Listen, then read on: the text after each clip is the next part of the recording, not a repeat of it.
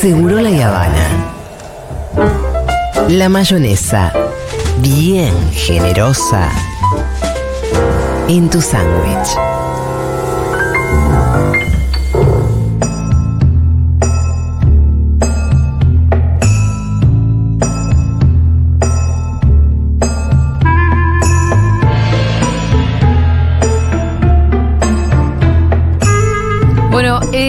Pablito no solamente nos va a hablar del carnaval, sino que además nos quiere convidar con algo. No, nos viene a poner alegres. Sí, yo siempre, siempre creo que es un buen momento para probar algo nuevo. Sí. Y es una semana de festejos. Eh, los festejos eh, en China también son particularidades, particulares. Y creo que hoy Futurock y seguro la Sí. podría brindar, hacer un gambei con una bebida Sí. que es la bebida nacional de China que se llama Mautai. Para no irme tanto en las raíces, si no me voy a sentir que estoy en otro pozo directamente. Entonces voy pasando eh, de China al mundo de a poquito. o sea que necesitas algo chino en la mesa, porque si no, no te Claro, sentís Claro, claro, no quiero salir de mi zona de confort tan rápido. ¿Sabemos de qué, de dónde proviene esta bebida? Sí, de la provincia de Guizhou. eh, en- ese es un licor de sorgo. Ah, ¿qué sorgo? El sorgo es tipo unas hojitas, sí, es parecido. Eh, no sé prácticamente qué, cómo es el no. eh, ¿Como la- una soja? Sí, claro, sí. Como un poroto, un... Claro, un poroto, un poroto. Y eh, tiene el 53% de volumen alcohólico. ¡Ay, Yo fuerte! quiero empezar así como Es para casi que. puro, ¿El, el loco. whisky cuánto trae? ¿Cuarenta y pico trae el whisky? Claro. Eh, vamos a brindar, sabemos que la palabra mágica. ¿Se hace para como esto- con fondo blanco? Sí, totalmente, Eh, si no sí, es no es imposible. para saborear Ah. mucho esto Y, con setenta y pico de alcohol, no eh, saboríes, ¿eh? Esto se llama Gambei, se dice siempre. Vamos a brindar los tres como para arrancar Así, la columna. Gambei. Bien, bien, Gambei. Gambei, Y además Julia, a- se había escapado de, lo- de lo- de las pruebas chinas. Ah, a mí me agarraste y me Vamos hiciste con Julia primero. hasta Vamos con uña de Julia, ganso. vamos con ¿Tiene Julia que ser primero. fondo blanco? Sí, te toque. Tú.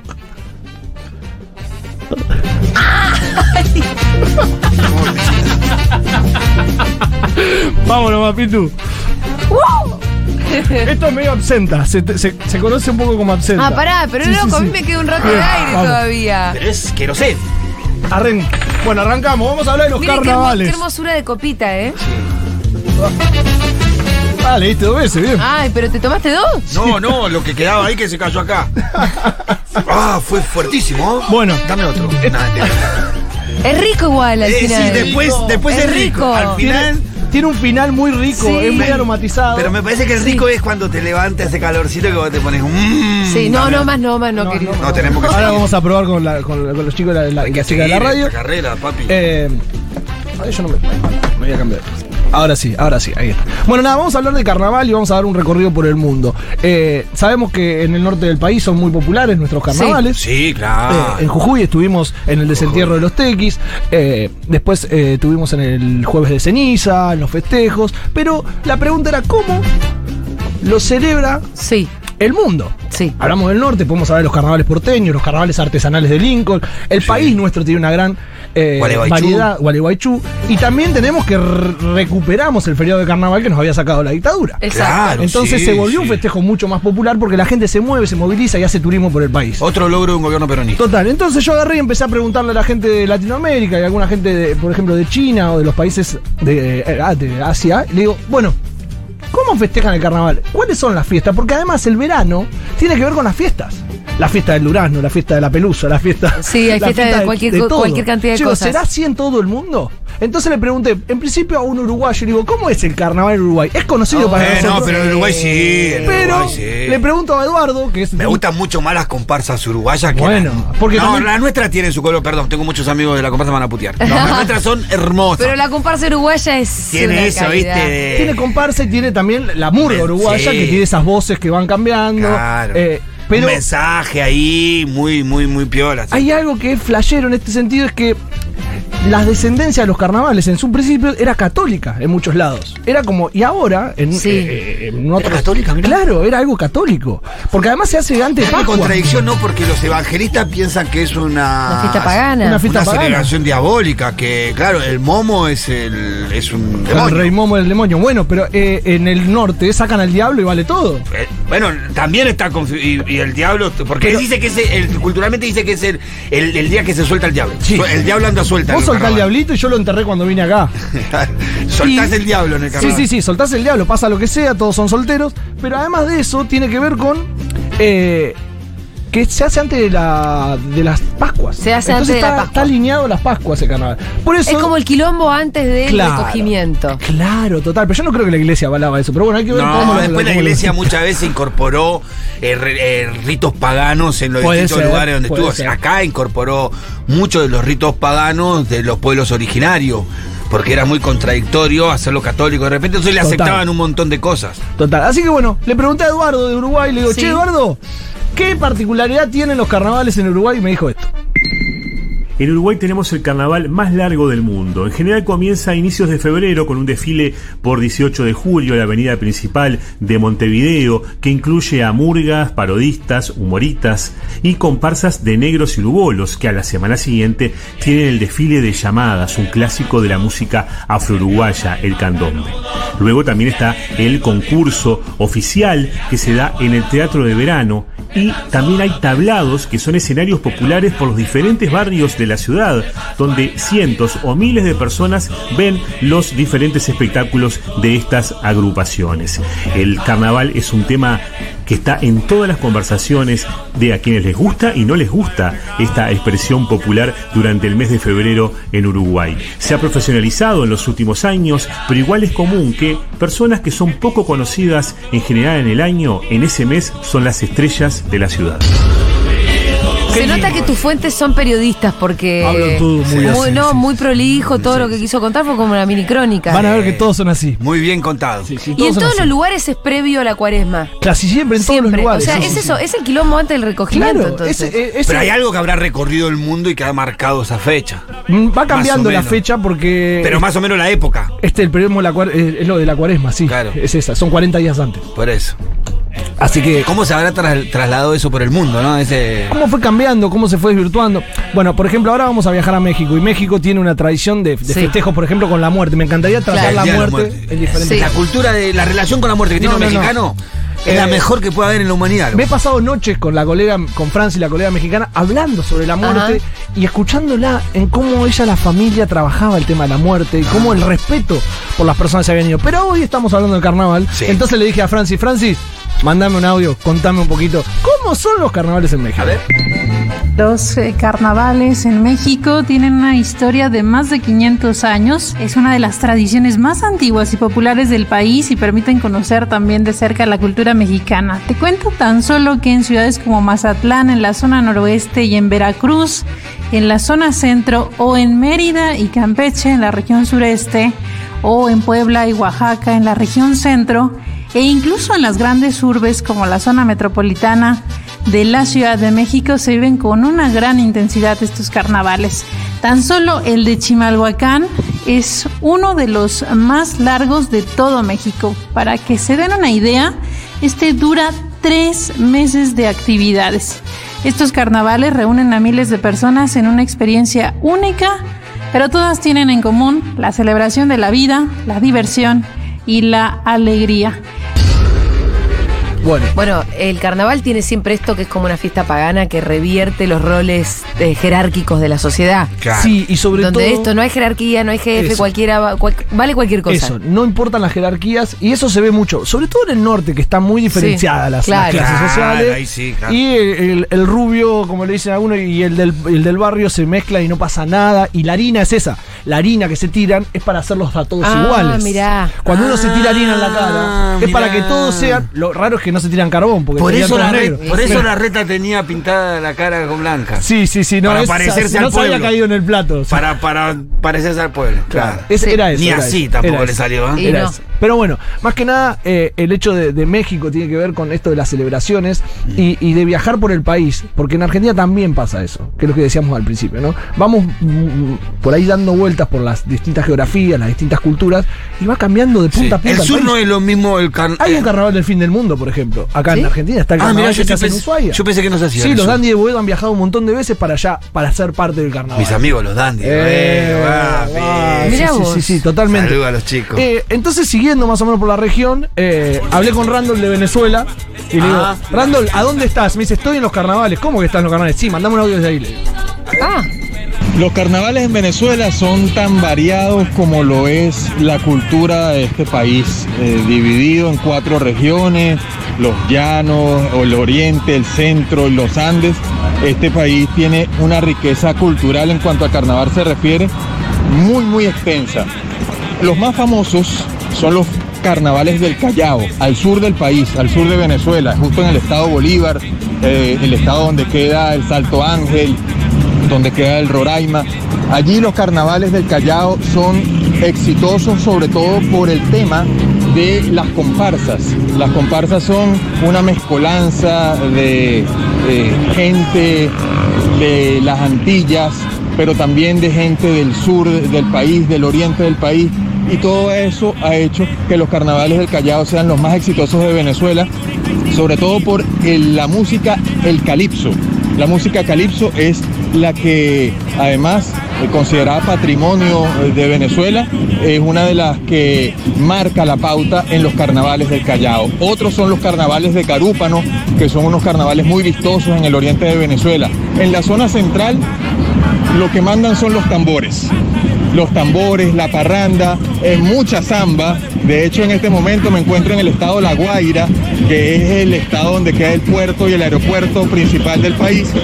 Y está pasando frente a mí una comparsa con tambores, con mucha alegría, con mucha gente, mucha diversión.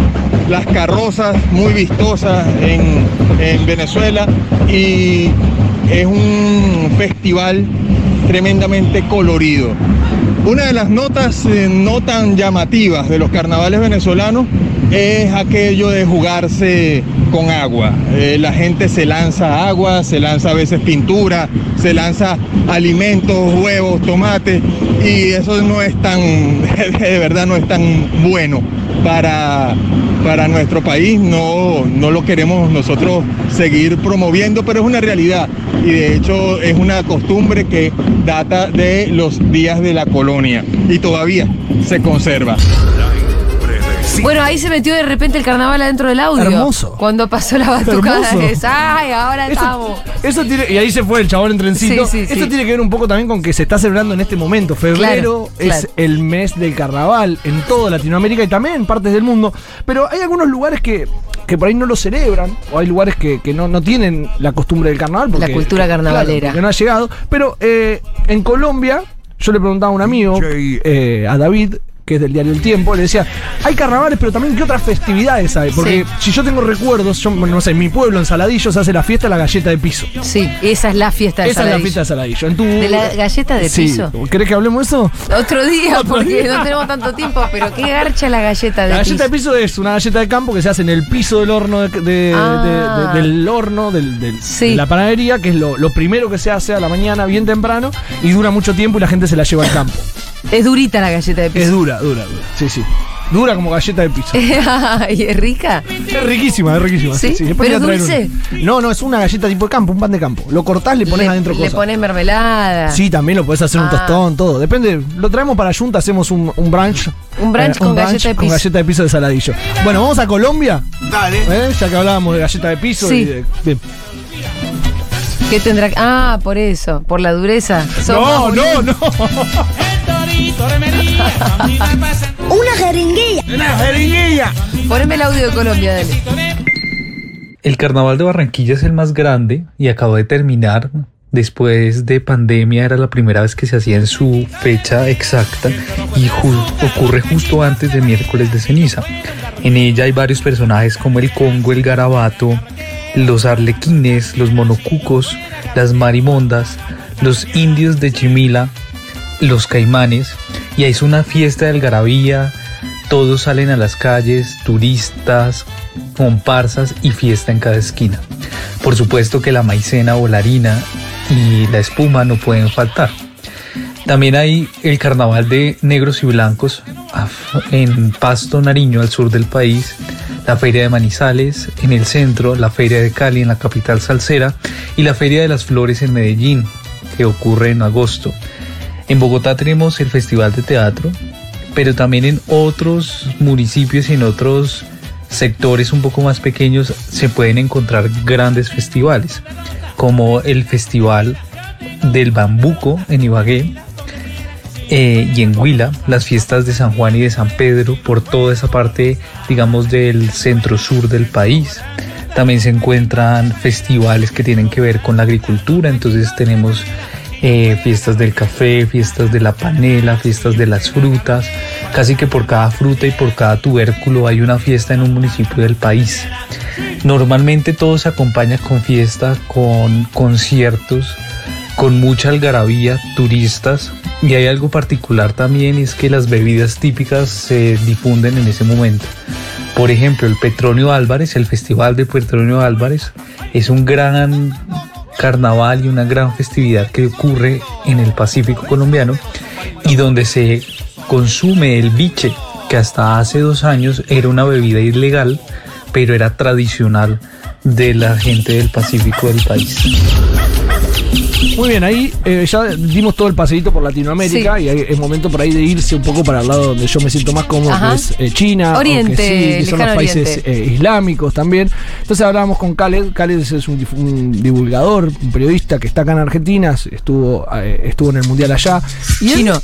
no, es eh, de los países islámicos. Ajá. Es- él representa el cálamo, hace el cálamo en TV Pública. Sí. Y le pregunté si había carnavales allá, porque tenía la duda de esos festejos, porque son festejos que van muy fuera de las creencias y además tienen mucho alcohol, tienen un montón de cosas. Todas cosas que Imagínate no que pueden vos, hacer. vos acá al mojón, que es el, el- el- ese, ese maíz que clavan en una piedra para poder llevar a la, a la cosecha y que tengan una buena cosecha, todos también se relacionan con la productividad, como Sí. el año nuevo chino.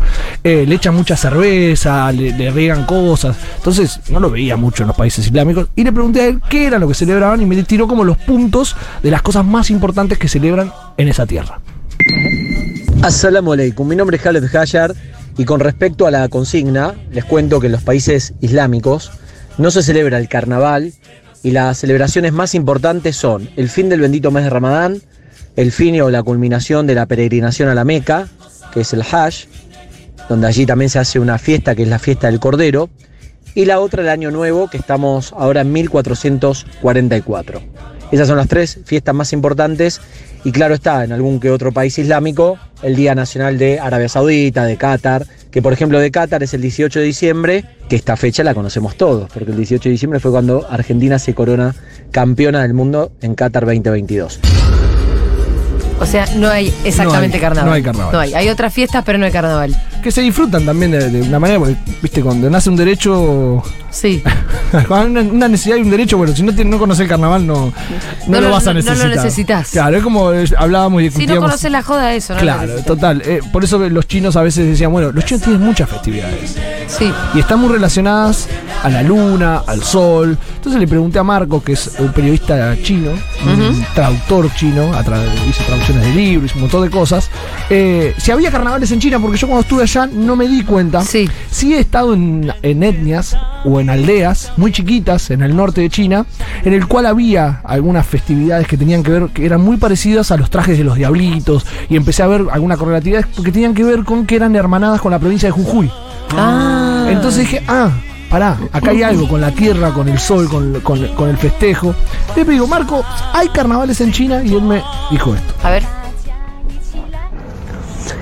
Para la mayoría de los chinos se trata de la etnia Han, más conservadores y estables, que no celebran un carnaval. Pero para algunos grupos étnicos chinos, como muchos de los habitantes Tai que viven en la región de la provincia Yunnan, tienen un festival tradicional llamado el Festival de Sabigaduras de Agua. Este festival es el equivalente a su Año Nuevo, donde la gente lo celebra arrojándose agua unos a otros. Por supuesto, si adoptamos una perspectiva más amplia, en China también hay festivales muy animados. Por ejemplo, después del Año Nuevo y antes del Festival de los Farlores chinos, el día 15 después del Año Nuevo, se celebran grandes ferias en los templos de todo el país. En ellas habrá todo tipo de actuaciones, puestos y tiendas. Es equivalente a un gran recinto de ocio. Bueno, Muy bien. hablaba de otras fiestas también. Total. Sí. Otra fiesta. ¿Usted recuerda? Pero vos fuiste a una que te hizo acordar mucho al carnaval de Jujuy, que era todo igual. Sí, es, Sí. Es, es la que la que en China es donde están los dragones y se hacen la. Ese es el año nuevo. ah, eso Ese es el año nuevo. Pero es parecido como a una a un corso de acá. Claro, después o sea, está la- la, la fisonomía Sí. desfilan por el medio, la gente a los tiene un costados. montón de cosas de esas. Y después está la fiesta de la luna, Sí. que se hace en agosto, noviembre, donde se celebra la luna, valga la redundancia, pero ellos veneran lo que va a ser la cosecha. Claro, la luna. Eh, entonces es el final de la primavera. Y una de las cosas que tiene es eh, unir a la familia, tomar, tiene mucho de carnaval. Pero después, lo que decía Julita, en el norte del país hay una, hay, eh, China se compone de 56 etnias minoritarias. La Han es la etnia mayor, Sí. la que serían la mayoría de la población. Y después vienen las etnias más chiquitas que están en diferentes lugares de China, como los Miao, por ejemplo, o los Dong. Que los trajes son muy parecidos a la provincia de Jujuy, a los que usan los diablos. Los diablos que nosotros conocemos, que hablan así, que son mascaritas. Sí. Bueno, a esos mismos. Entonces ahí donde cuando estuve en esa celebración dije, ah, pará, yo tuve un casamiento miau, me casé en China. Ajá. Con alguien que no. Sí. Gracias, mi amor. Y Está tremendo. Está tremendo. Con la botonera, ¿cómo está? Hay un recuerdo en esta música, hay un recuerdo en esta cara de picarón. nosotros con- Oh. con, Diego fuimos. Hay algo que se Hay hace recuerdo. antes del carnaval, que es el jueves de las comadres. Sí. El jueves de las comadres donde se juntan todas las mujeres y dan el padrinaje, de- el, el madrinaje de, de- de su, de- de su vida. No sé, yo soy madrina tuya, vos sos madrina. Y después se hace el topamiento, donde las comadres bajan y se encuentran con los compadres. Sí. Y nosotros estuvimos ahí con Diego. Ay, ustedes, estuvieron ahí donde se encontraban las comadres y los compadres. Claro, nosotros éramos los compadres. Que los compadres se juntan un jueves antes. Ah, pero ustedes también hicieron la. No llegamos al jueves de compadres, Ah. llegamos Fueron directamente al de directamente a la compadres. recepción. Así que bueno. Bueno, muchas gracias por recibirme. Esto, así es el mundo, más o menos. Así es el en mundo, el lo mundo de vamos- carnaval. Lo vamos Le vamos recorriendo encontrando. con Pablito Sí, sí, sí. Copari. Bueno, Eh, nos vemos el jueves que viene. El jueves que viene, eh, sí, espero que sí. Si todo ¿Cómo está bien. espero que sí, sí, hermano? claro, sí, O siempre. persona o por teléfono te sacamos. Yo voy a estar. Ustedes no Ah, bueno. se preocupen. Ustedes no se preocupen. Yo creo, igual creo, creo Sí. que nos podemos eh, ir brindando un. Sí. un Pará, pará, pará. Pues tenemos un minuto. Vení, vení, Diego, que te haces el guapo ahí. Venía a tomar el mío, Vení, Dieguito, que si yo vení, tomo no me voy vení, a vení. enrollar. Yo le voy a dar a Ah, Diego, bueno, sí. no, cago, está bien, dale otro más, listo, tomamos todo, vení Diego, tomamos todos. Porque te Esto- haces el guapo ahí ¿Qué de la dejaste botonera. Para los, para los Tome. oyentes. Dieguito, ¿qué dejaste puesto? ¿Ya Brindemos dejaste puesto primero. algo? Salud, eh. Salud. Bueno, para la gente, estamos brindando Salud. con una bebida Estamos brindando totalmente una diabólica china. y carnavalesca. La pueden buscar, Mautai está en, en la red, en internet. A ver. Ah, me da el contenido. Anda por la tanda, Dieguito, algo.